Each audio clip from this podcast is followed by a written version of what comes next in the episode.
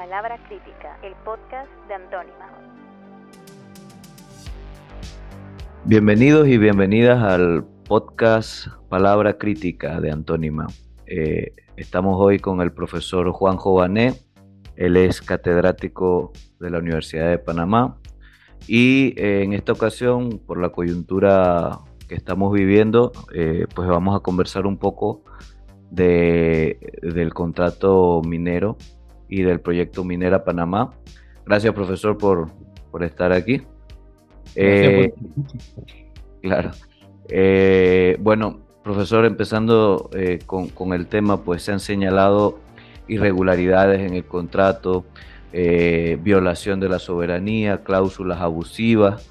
se ha comparado el contrato con, con el Haibunau Barila, pero queremos saber en su opinión, ¿cuáles son para usted los aspectos más indeseables de, este contrato minero? Bueno, mira, es que eh, eh, por comenzar lo que dijiste es cierto. O sea, esto es peor que el Haibu no Barila. Porque, eh, digo, hay un principio de expropiación en el, en el contrato, pero lo más dañino de esto es que ese derecho de tomarse la tierra de alguien y que el Estado lo ayude por la vía de expropiación si la empresa no se pone de acuerdo con el dueño de la tierra, incluso si tiene un derecho formalizado, opera en el área de la mina y fuera del área de la mina. Eh, igual, digamos, eh, en ese sentido, eh, si la minera desea poner una planta térmica, por decir una planta, fuera del área eh, de la concesión, la puede poner. Y si tienen que expropiar a alguien, lo van a expropiar. Y eso supera a lo que ocurría en la en el caso del, de la antigua zona del canal. O sea, los norteamericanos podían hacer prácticamente lo que quisieran eh, dentro de la zona del canal, pero no afuera y realmente eh, eh, eso es lastimosa. Pero realmente eh, yo creo que este contrato es muy lesivo por lo siguiente, porque no toma en cuenta el impacto ambiental. Yo no sé cómo hicieron el, el estudio de impacto ambiental, pero lo cierto es que la minería a cielo abierto de la magnitud que hay ahí y con minerales de baja ley que implica eh, sacar mucho material, lo cierto es que se produce, va a producir necesariamente una contaminación de las aguas. Y esa contaminación de las aguas eh, va a ser inevitable. Va a ser inevitable porque cuando el agua toca los minerales pesados, se produce una contaminación que mientras esa, ese contacto de agua y estos eh, minerales pesados se esté dando, va a seguir la contaminación.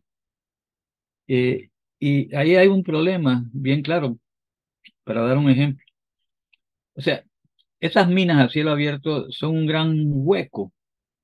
Y ese hueco va bajando, bajando, bajando, bajando, para seguir retirando material. Y creo que todo el mundo lo ha visto en, en la foto y en los videos. Pero lo que ocurre es que a la larga o a la corta, el,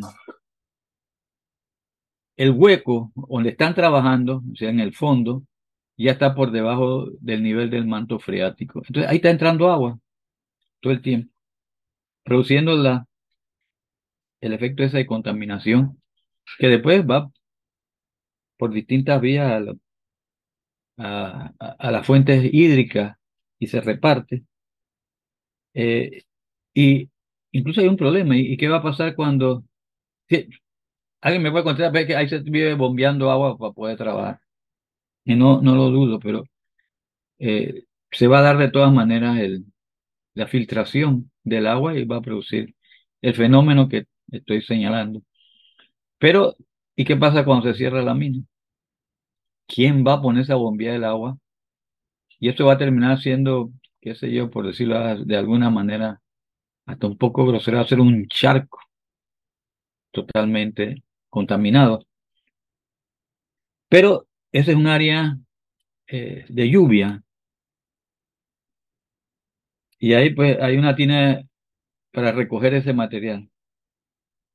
Y llama la atención de cómo se ha hecho esto, que esa tina donde van a parar esos materiales con agua, eh,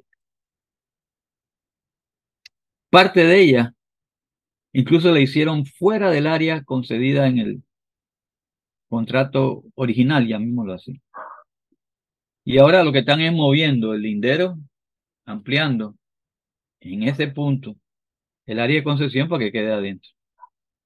Pero ahí viene el problema de, la lluvia. O sea, e, e, esas, esas tinas de oxidación, realmente cuando llueve, y, como llueve en este país copiosamente, y, con estas lluvias nuevas que provienen de la llamada del super niño, eh, bueno, eh, es una cuestión de una alta probabilidad, por ponerlo de alguna manera, que se rebalse. Bueno, cuando se rebalse, eso va, va a correr a los arroyos, a los ríos, y va a venir el problema de la contaminación. Y además, bueno, tendríamos que ver, ahí se usa cal, la cal es bastante tóxica. Entonces me pueden decir que los, eh, los trabajadores van a usar su, su trompa pero en el calor que hace ahí va a ser difícil que el trabajador pueda seguir trabajando con la trompa. Y además, y eso es tan fino que se va a colar, va a haber problemas De, contaminación. Y en el fondo va a haber problemas de, va a haber problemas de pérdida de vida. Y cuando uno habla de pérdida de vida parece un problema, no hay ningún método lógico para calcular el valor de una vida. Sí, hay esas cosas que hacen los economistas, decir, bueno, cuánto ganaría esta persona durante su vida y, y lo actualizamos con una tasa de interés. Pero eso no es, eso es falso, porque la vida no se puede reponer. Y, ¿verdad? Entonces aparecen lo que nosotros llamamos costos inconmensurables. Y por ser inconmensurables son infinitos. Y lo mismo pasa con, con, con los ecosistemas. Eh, de hecho, eh, se están dañando ecosistemas que son que producen servicios ambientales. Y el servicio ambiental se define precisamente, digamos, como aquellos elementos que produce, ¿verdad? directamente el medio ambiente y que son fundamentales para el sostenimiento y el bienestar de la vida. Se están dañando. Y se le está dañando, digamos, a esa área que está ahí. Y por lo tanto, ¿verdad? Ahí hay un problema, o sea, ¿cuánto vale la desaparición de una especie, o la posibilidad de que ahí entre las plantas que van a desaparecer esté la cura del cáncer, por ejemplo. Entonces, cuando uno se mete en eso, todos los métodos que tratan de simular el mercado, que son los que normalmente se utilizan, entre comillas, para medir los costos ambientales, no funcionan. Quizás el único que podría funcionar sería el siguiente, el método del costo de reemplazo sea, si yo daño algo, digo, debo reemplazar el costo del daño que hice. Pero, ¿cómo recuperar? ¿Qué vamos a hacer con el hueco? ¿Y cómo recuperar los daños ambientales? O sea, uno se puede poner a reforestar externamente, pero realmente el mismo daño a los ecosistemas que están ahí, y eso no tiene forma de ser pagado. Y por eso nosotros estamos señalando, o sea, desde, el punto de vista de nosotros, Palabra crítica, el podcast de que el problema no es si van a dar, y podemos hablar después de eso, unos centavos más o unos centavos menos, sino que realmente a Panamá y a ningún país le conviene, digamos, este tipo de minería a cielo abierto, porque los costos humanos, sociales y ambientales prácticamente son inconmensurables. Y eso, lastimosamente, no se está tomando en cuenta. Profesor, eh, en ese sentido, hemos visto pues eh, que para ciertos sectores la discusión no es solo sobre el contrato minero, es sobre la minería, como alternativa para el desarrollo, que es lo que están impulsando las élites económicas, el poder económico y, esta nueva élite representada sobre todo por, sectores como los de Gaby Carrizo y, el, y, ciertos sectores del PRD. ¿Por qué, ¿Por qué usted cree que surge en los últimos años este interés por la minería y por qué sectores del poder económico insisten tanto en, en que se adopte esta actividad en, Panamá? Bueno, mira, lo que pasa es que detrás de esto hay un proyecto, un proyecto que no es un proyecto nacional, pero pues, es un proyecto incluso que viene de afuera. Eh, y lo que no estamos enfrentando en este momento es, es incluso una forma que viene de fuera. Eh, yo te puedo decir, por ejemplo, lo siguiente.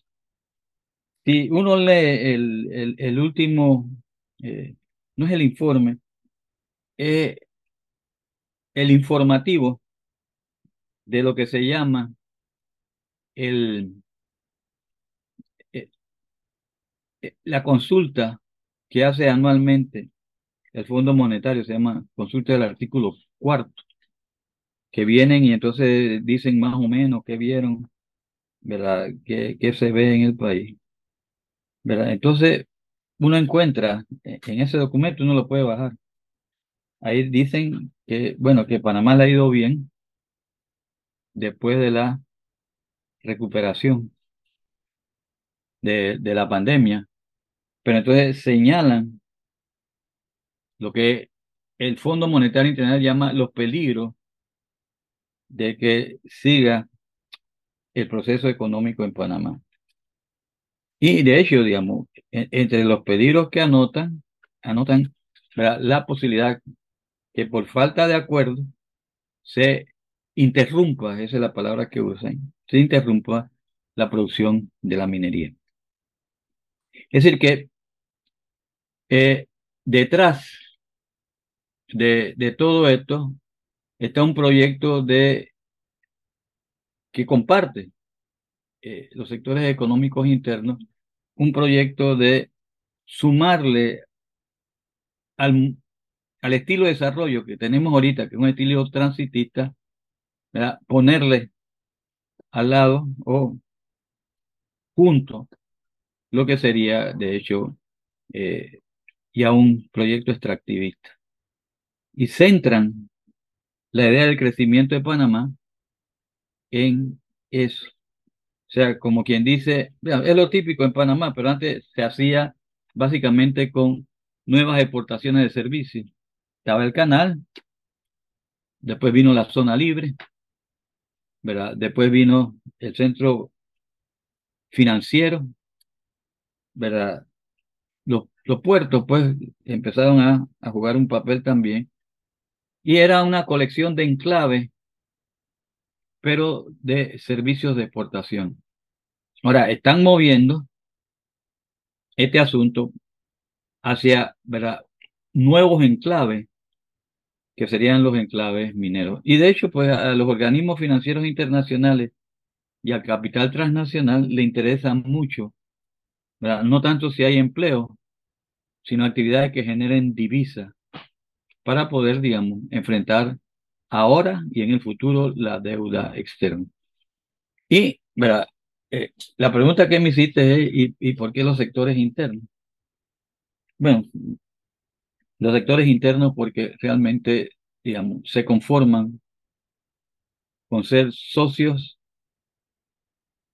eh, minoritarios, pero no en propiedad, sino sectores que se pueden beneficiar de alguna otra manera de la existencia de, este, de esta nueva actividad y con eso se conforman. O sea, no plantean un proyecto nacional distinto, que incluso podría encontrar otra forma de generar divisas y de generar empleo, sino que, digamos, quedan conformados con eso. O sea, e, e, es, bien interesante el, el documento de la, de la CONEP, porque dice lo siguiente, que si no se aprueba el contrato, se, se, se afectan 2.000 proveedores internos y bueno, se conforman con eso.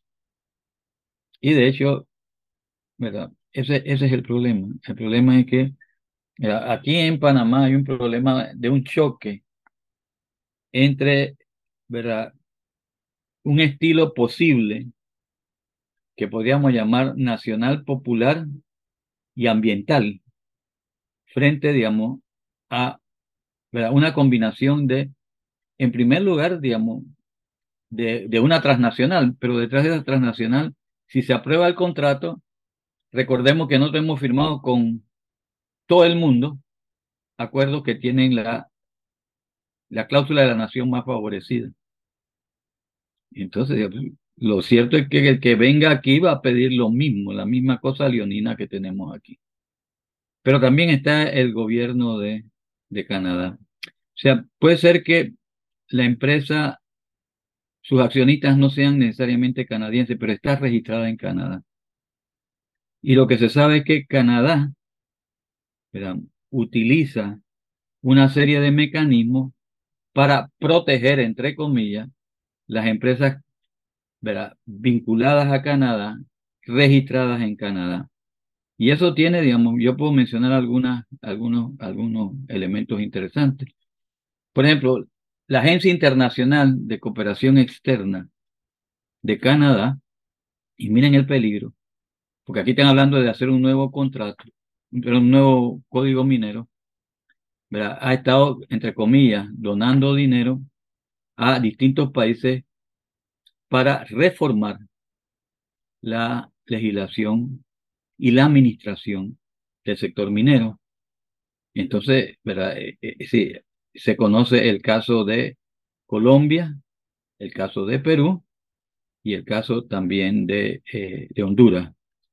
Pero además de eso, lo cierto es que lo que se conoce de todo esto es que además, si hay una bolsa de valores especulativa, o sea, la bolsa de valores especulativa, ¿verdad? Eh, de referencia a la minería, es la bolsa ¿verdad? de valores de Toronto. Y ahí es donde está. Entonces, lo que dicen los autores es que eh, no hay mucha regulación. Pero encima de eso, digamos, la legislación canadiense no obliga a las empresas a ser responsables por los daños que hacen en otros países, sino que simplemente recomienda la responsabilidad empresarial. Todo eso nos dice que ahorita estamos defendidos porque no hay un contrato y realmente pueden ir a tratar de hacer lo que les dé la gana, pero no tienen una base legal. En cuanto firmemos esto, Todas estas cosas, ¿verdad? Van o tienen la posibilidad de ocurrir. Y obviamente, digamos, también está pues eh, la transnacional, ¿verdad? Eh, eh, el Estado canadiense, ¿verdad? la, la propia oligarquía panameña y el Estado, el Estado panameño, o sea, o el gobierno panameño, permisivo que no tiene ningún interés de ¿verdad? hacer lo que tiene que hacer. Incluso entrega la soberanía. ¿Cómo es posible que, un, que una transnacional diga a qué altura se puede volar en un área del país?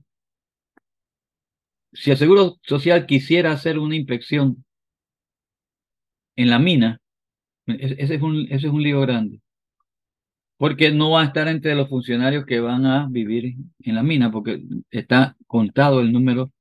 Entonces, algo así más o menos tendría que ocurrir. La Caja Social tendría que comunicarse con su referente dentro del gobierno, que es el Ministerio de Salud, para que el Ministerio de Salud entonces eh, eh, le tramitara la posibilidad de hacer una inspección. Pero entonces, habría que avisarle a la mina qué día vamos a hacer o va a hacer el Seguro Social de inspección. Bueno, o sea, este, hasta, el, hasta el derecho regulatorio normal que tiene un país, digamos, se está perdiendo en, en este caso entre las muchas cosas que, digamos, eh, están pasando con ese contrato. Sí, es, es, totalmente un enclave, o sea, realmente es, lo que, y, y, de hecho no, no, no lo es solo con este contrato, sino que lo ha sido desde que, desde que First Quantum asumió el, el, pues el, el comando de, del proyecto. Y profesor, en ese sentido, o sea, eh, la empresa ha hablado mucho, ha, hecho una publicidad extensiva sobre, eh, sobre, sobre su papel eh, en el desarrollo del país y hay algo que mencionan sobre todo en las, en las transcripciones de, de sus de sus estados financieros cuando ellos hablan a los inversionistas, que es este argumento de que, de que Panamá está formando parte con la producción de cobre de lo que es la transición energética, porque supuestamente se necesita mucho cobre para el tema de la transición energética. Ellos hablan de que Panamá produce el 1.5% del cobre de todo el mundo. Esto es tomado de, información de la mina. Ahora, eh, ¿cómo, usted valora este, este argumento de la transición energética para y de nuestro papel supuestamente en este, en este, en este proceso? Bueno, en la medida que la transnacional dice eso, habría que referirnos al, al dicho castizo de que en casa de herrero cuchillo de palo. Porque, ¿verdad? Para producir cobre se necesita mucha energía, una gran cantidad de energía. Energía eléctrica, combustible, etcétera. Y lo que llama la atención eh, de cómo está la situación ahorita en Panamá, y, perdón, en el caso de la minería, mira, resulta ser lo siguiente, resulta ser que la electricidad que actualmente está generando la mina, la está generando con carbón. Y de hecho todos sabemos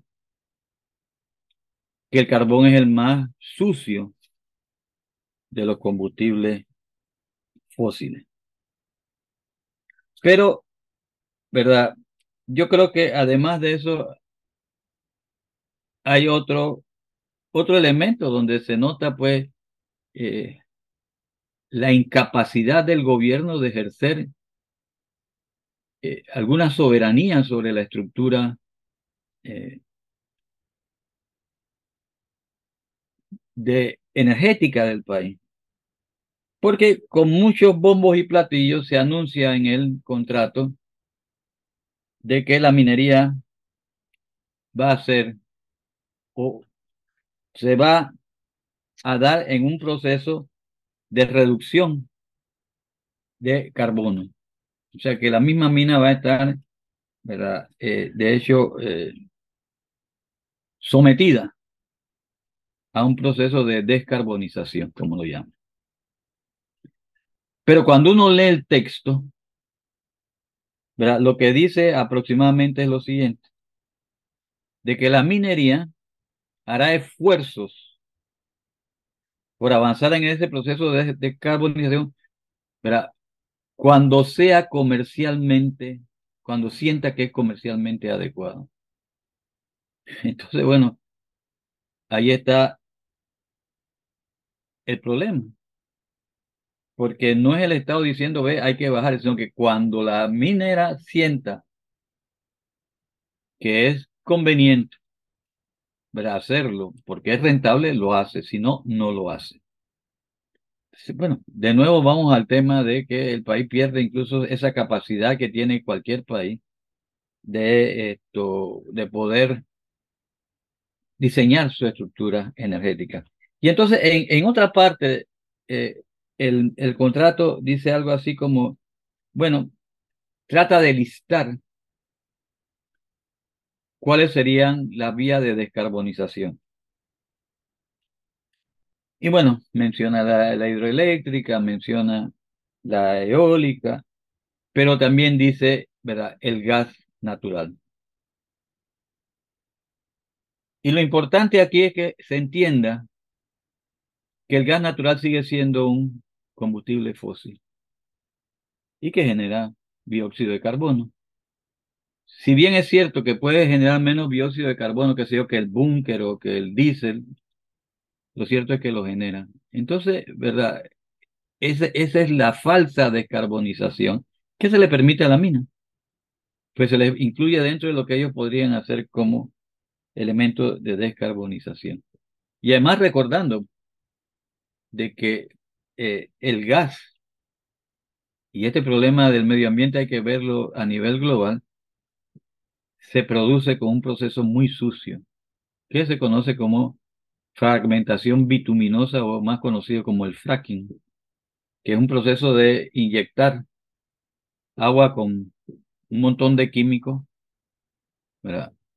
al suelo para romper la roca y suelte el gas. Entonces digo, bueno, creo que si estamos hablando de, de, la transición energética, tenemos que hablar de estas cosas. Pero más aún, ¿verdad? Yo creo lo siguiente. Eh, habría que tomar en cuenta otros dos costos. Ya no solo el costo de, em, de producir el cobre, sino el costo total de producir un vehículo eléctrico. Y se dice, bueno, que sí, que hay un ahorro porque el vehículo eléctrico en su vida útil va a generar menos carbón, menos dióxido de carbón que uno de combustible fósil directamente. Pero eso no quita que en su proceso de producción se genera un alto impacto ambiental. Uno es la minería, que tiene su impacto ambiental, y de otros metales. Hay todo un problema con la disposición de las baterías. Pero para mí lo más importante es lo siguiente, la solución no está en que pasemos de que todos tenemos un carro de combustible fósil a que todos tengamos uno, ¿verdad? Eh, que funcione con electricidad. Porque igual estamos golpeando el ambiente. O sea, la solución ahí no pasa por eh, simplemente la solución técnica pura, que no va a funcionar, porque digamos, igual, imagínense cambiar todos los automóviles que tenemos por automóviles que operen eléctricamente. El costo que eso significa en términos de del impacto ambiental que va a costar hacer esos nuevos automóviles. Entonces, evidentemente, la cosa está por otro lado. La cosa está en, eh, en cambios sociales importantes. y, hablando de esto, digamos, la solución está en un transporte público que está bien, puede funcionar con electricidad, pero, digamos, no implica que cada persona va a tener que tener un automóvil, porque, digamos, eso es prácticamente, digamos, imposible de hacer sin dañar el medio ambiente. Entonces, yo creo que ese es un tema que hay que, que, discutir y un tema que cuando uno se plantea el punto de vista de la economía, pero de la economía política ecológica, uno empieza a decir, bueno, es que las cosas, y ese es el gran debate que hay detrás de esto. Si hay un puro, una pura solución técnica, y nadie niega que la tecnología puede ayudar, pero si no hay un cambio social, ¿verdad? está más que demostrado que el puro cambio tecnológico no va a resolver el problema si no tocamos incluso las bases de un sistema que va a querer seguir acumulando. Eh, después vendrá el hecho de que, bueno, entonces ya hicimos los, los, automóviles eléctricos, pero entonces, digamos, viene el diseño del automóvil, ¿verdad? Entonces el, tipo tiene que cambiar de automóvil cada tres años porque cambia el modelo. Claro. Eh, profesor, en este sentido también, o sea, vemos, eh, está el, el eh, el, el, modelo este, eh, que quizás sea el que adscriba la mina, que es el, el desarrollo que usted menciona como con empresas como Tesla, como que, que buscan es eh, masificar la, la, producción de artefactos basados en energías renovables, que al final de cuentas no es un cambio, ¿no? Pero bajando un poquito al plano pues nacional, y el gobierno ha tratado de vender el contrato a partir de dos beneficios el tema del empleo y el tema del aporte fiscal. Usted mencionó en su intervención que nosotros podemos generar empleo a través del sector turístico y a través del sector agropecuario. Y este, se ha demostrado, pues yo creo que está bastante demostrado que esos 375 millones de los que habla el, gobierno eh, tienen demasiadas condiciones como para creer que son reales, ¿no? Entonces, sobre estos dos puntos, eh, eh, usted nos podría ampliar un poquito lo que comentó en la en, en su intervención en la asamblea. Voy primero con el segundo, ¿no? O sea, realmente ni siquiera lo que están haciendo aquí es válido para un economista muy tradicional. Porque, ¿verdad? Uno no puede pensar que es incremento del ingreso descapitalizarse. Entonces, pensemos como economistas tradicionales. Entonces, no estamos frente a un recurso renovable. Un recurso renovable se puede usar, usar, usar, y ahí se puede hablar de una renta. Pero el recurso no renovable lo estamos desgastando. Lo estamos desgastando y realmente lo hemos vendido, porque cuando uno lee el contrato y dice, bueno, ¿quién puede depreciar eh, este recurso minero? Es la minera, incluso lo puede descontar de, de sus impuestos. Es como si yo vendiera mi casa, vendo mi casa, la uso para gasto corriente y después digo que realmente eh, crecí. Y eso no es así. O sea, realmente no crecí nada.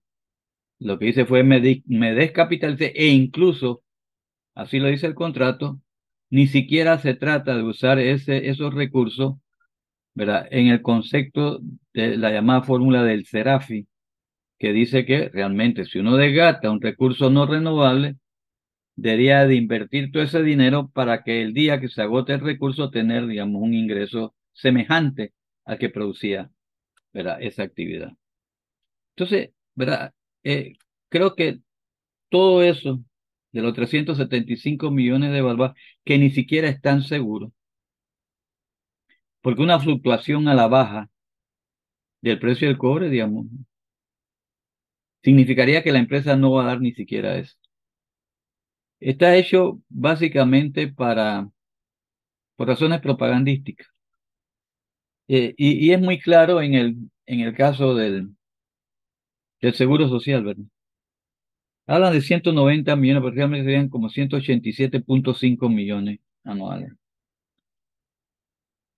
Y eso realmente no tiene mucha significación, porque la ley 51 creó un hueco en la caja Social que puede ser de 19 mil millones de balboas. Entonces, 187 millones es como, es puramente propagandístico. Y además ya prácticamente nadie de los que se está jubilando a partir de algún tiempo para atrás se jubila con 300 balboas. Y se están aprovechando entonces de la desgracia de quienes han quedado atrapados en esas pensiones chicas para tratar de ganarlo como defensores, y creo que no lo han logrado tampoco, del contrato minero. Y bueno, lo que están dando para la educación tampoco es suficiente, pero digamos, realmente estamos entregando nuestra naturaleza a cambio, digamos, de una bicoca que ni siquiera está fija. Y con respecto al, al empleo, eh, lo cierto es que ahí hay cosas que habría que comentar. En primer lugar, eh, es raro, por llamarlo de alguna manera, que digan que, ¿verdad? que ellos están generando prácticamente eh, un efecto multiplicador entre el empleo directo y el indirecto de 5.6, si mal no recuerdo. Eso es en otro planeta, aquí eso no, no, no, no funciona. Pero, ¿verdad? Más allá de eso, ¿verdad? O sea, pensar que con 7.000 empleos directos se pueden generar 40.000. Y, y, y, sobre todo, digo, quizá voy a decir una cosa un poco técnica, pero es importante. Aquí estamos discutiendo ahora si el multiplicador de las inversiones es un poquito arriba de uno, si es o, si, o si llega apenas a uno o por debajo de uno. Y ahora resulta que la minera está planteando un multiplicador de empleo, ¿verdad? De ese pelo, que de hecho, digamos, no tiene por qué tener ninguna credibilidad sobre, ¿verdad? Ese, ese, eso. O sea, no es 1 ni 1.1, ni siquiera 3, 5.7. Eso, para un economista más o menos medianamente formado le tiene que parecer, claro. Pero la otra cosa es, sí, el gran problema de Panamá es el empleo. Pero si el gran problema de Panamá es el empleo, uno tiene que ver entonces hacia dónde guía la economía. Está bien, el canal de Panamá y algunas otras, eh, los puertos, si usted quiere, generan divisas. Entonces, realmente en Panamá, la, el techo no lo pone necesariamente la disponibilidad de divisas. Lo pone otra cosa. Pero está bien, estamos generando divisas. Pero este país necesita, o sea, este país, en la última medición que se hizo, más del 50% de la población tiene algún nivel de precariedad laboral. Entonces hay que generar empleo. Pero cuando uno va a la matriz de insumos productos, que es una matriz que muestra así, en general, eh, cuánto empleo directo e indirecto genera cada sector. lo cierto es que el sector que se llama minas y canteras, por cada millón de balboas real que uno le pone de demanda adicional, produce 10 empleos directos y 3 indirectos. 3. Pero, por ejemplo, uno podría incluso decir lo siguiente. ¿Y por qué no hacemos turismo ecológico? Y ahí estaríamos hablando de otra cosa. Porque, ¿verdad? Estaríamos hablando de respetar el ambiente, y de generar mucho, mucho, mucho más empleo. Eh, de hecho, en este caso, por, de nuevo, por un millón de balboas que se le pueda dar de demanda adicional al turismo, se producen 23 empleos directos y 24 indirectos, o sea, 47. Entonces, si ahora redondeamos, minas y canteras 10, turismo ecológico 47. Entonces, si el problema es resolver el problema del empleo en Panamá, el turismo ecológico podría ser una, una solución. Entonces, el país tiene alternativas y no pueden vender esa idea rara de que eso lo es todo. Mientras el, el objetivo sea simplemente la ganancia eh, y no la generación de empleo, este tipo de fenómenos se va a seguir repitiendo. Pero hubo una cosa que a mí me llamó la atención y fue buscando en el INEC en las cifras del año 2022, resultó lo siguiente. De hecho, la empresa privada en todo el sector que en cuenta eh, que en las estadísticas del trabajo se llama el sector de eh, el sector de minas y canteras eh, de hecho, solo empleaba 4.699 personas. Entonces la pregunta es de dónde salen los, los 7.000. Y a mí eso pues me quedó en, como un cuestionamiento que, bueno, tendrá que contestar la minera, dónde están los casi 3.000 que hacen falta. Y bueno, pero creo que lo importante aquí es que tanto en el caso de la, de la propaganda que tiene que ver con los llamados efectos fiscales y cómo se van a utilizar, y en el caso del empleo, realmente esto, lo que plantea la minera y plantea el gobierno, digo, no corresponden a la realidad, ni corresponden a las prioridades reales de la población panameña. Bueno, ya este, para, para finalizar pues esta entrevista, realmente hay, hay, hay mucha inquietud eh, sobre el tema de, de, cuál es el futuro de, del proyecto de Minera Panamá. Y yo creo que, que pues eh, aprovechamos esta ocasión para que lo tenemos usted aquí para, para que nos responda una pregunta bien sencilla que yo creo que se hace mucha gente en, en, Panamá. Eh, ¿Qué hacemos entonces con el proyecto de Minera Panamá? Bueno, mire, yo creo que si a mí me tocara decidir, eh, yo no, no aprobaría ese, ese proyecto. Y partiendo de la idea de que esa minera no tiene eh, una base legal para operar en el país, simplemente hay que cerrarla. Pero ahí viene el tema del cierre. El tema del cierre es que si operaron en Panamá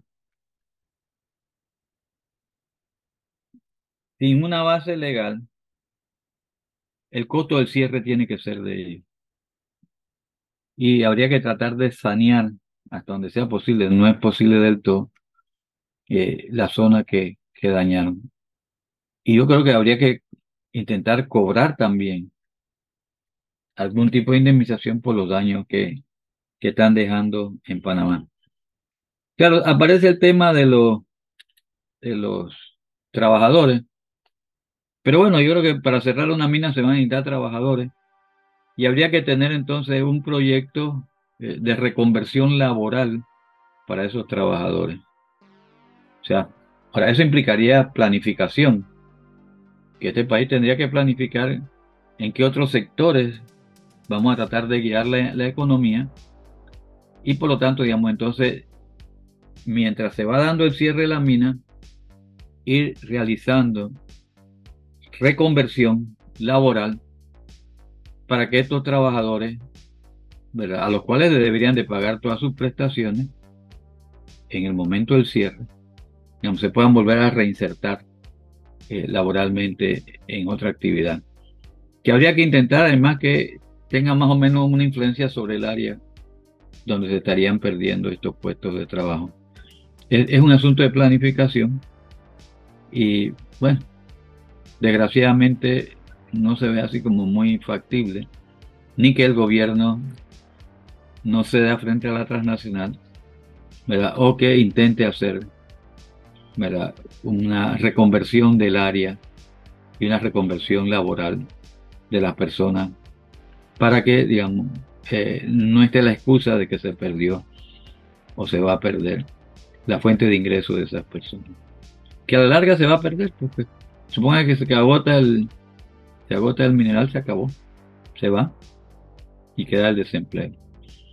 Incluso en, ese caso habría que ver qué se hace con esa gente desempleada. Entonces, digamos, eh, y sobre todo que, estos no van a capitalizar nada, sino que simplemente se lo van a gastar en gasto corriente, lo cual, como te dije, viola hasta una regla normal de la economía tradicional pero, habría que avanzar en la dirección de la reconversión del área.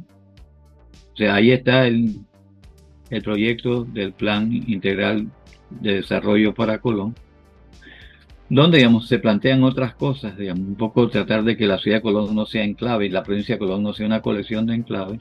Y ahí podría haber una ruta para la reconversión de esa área y para la reconversión laboral de quienes ahí trabajan.